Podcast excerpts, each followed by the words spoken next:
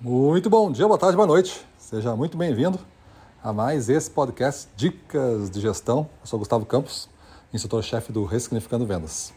E o nosso tema de hoje é Decida ser insanamente grandioso em apenas uma coisa. Qual é a ideia disso? A ideia é que nós temos, como todo mundo tem, um equilíbrio entre pontos fortes e pontos fracos. Às vezes, dependendo do contexto, parece que a coisa se desequilibra, os nossos pontos fracos pesam mais, parece que não estamos conseguindo.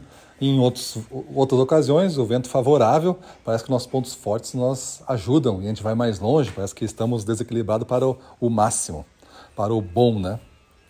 Mas é, é certo que a gente é um balanço dessas coisas. Em determinados momentos, esse nosso ponto forte vai nos entregar muito, em outros não vai entregar nada. E o nosso ponto fraco vai pesar muito. Se você seguir a orientação dessa dica, você vai querer ser grandioso em apenas uma coisa. Significa o quê? Esqueça uma, mas é assim, não é para ser bom em tudo. Mas você vai pegar os seus pontos fortes, vamos dizer que você tenha realmente dois pontos fortes. A gente, às vezes a gente lista dez, mas não é o mesmo nível e não é tão bom assim nos 10, né? Mas nesses dois aqui a gente tem um certo destaque.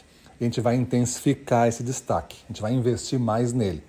E esses pontos fracos aqui? Bom, esses pontos fracos aqui a gente tem alguma debilidade. Ele me prejudica muito no meu resultado? Sim, então eu tenho que trabalhar nesse ponto fraco, para pelo menos deixar razoável para que ele fique neutro.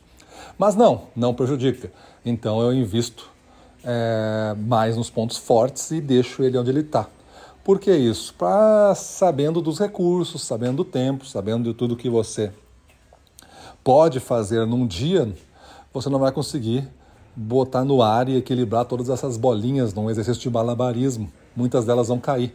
Mas se você só tiver duas, provavelmente você vai conseguir fazer um certo espetáculo e vai mais longe com essas bolinhas no ar. Por isso, focar em algumas coisas.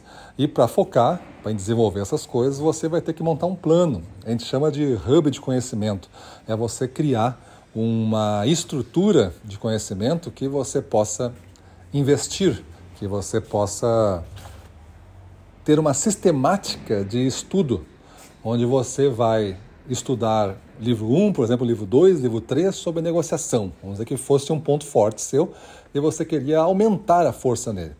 E aí você comprou três livros, vamos ver que você seja uma pessoa que gosta de ler. Não, mas eu gosto só de olhar o YouTube. Então tá, três canais no YouTube que falam bastante sobre negociação.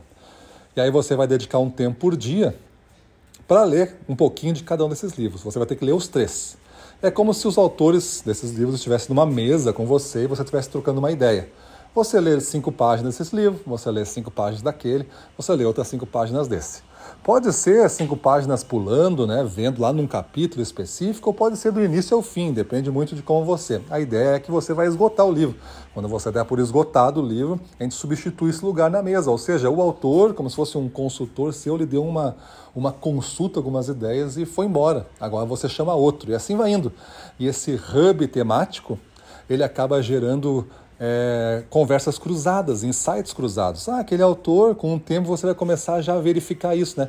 Aquele autor pensou diferente essa situação, aquele autor tem outro modelo, esse outro tem um certo exercício, esse tem uma ferramenta para resolver isso, o outro não fala disso. Então tu começa a ter uma conversa cruzada que gera um conhecimento único sobre um tema ao usar o hub de conhecimento para você desenvolver essa coisa grandiosa que você decidiu.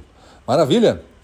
Escolha o seu tema do hub Escolha os participantes dessa mesa, não importa se for vídeo, se for áudio, se for pessoas mesmo, se for livros, mas escolha no mínimo três fontes de conhecimento, inicie o estudo programado, mesmo que seja é, 10 minutos para cada uma das fontes, meia hora por dia. Faça isso todo dia que você vai ver que você consegue evoluir muito. Imagina que ao longo da semana você conseguisse, dedicado mesmo, trabalhar 8 horas em cima desse hub. Ao longo de sete dias, né? Você tem oito horas. Passados seis meses, né? Tu teria estudado 192 horas. Isso já é bastante. Estamos se aproximando já aí de uma carga horária de uma pós-graduação. Num único tema, ou de diversos temas. Tu já está satisfeito com esse tema, passa para outro, passa para outro, e assim vai indo. Beleza? Então, estuda isso, decida o que você quer ser grandioso, monte seus hubs e vamos para cima deles.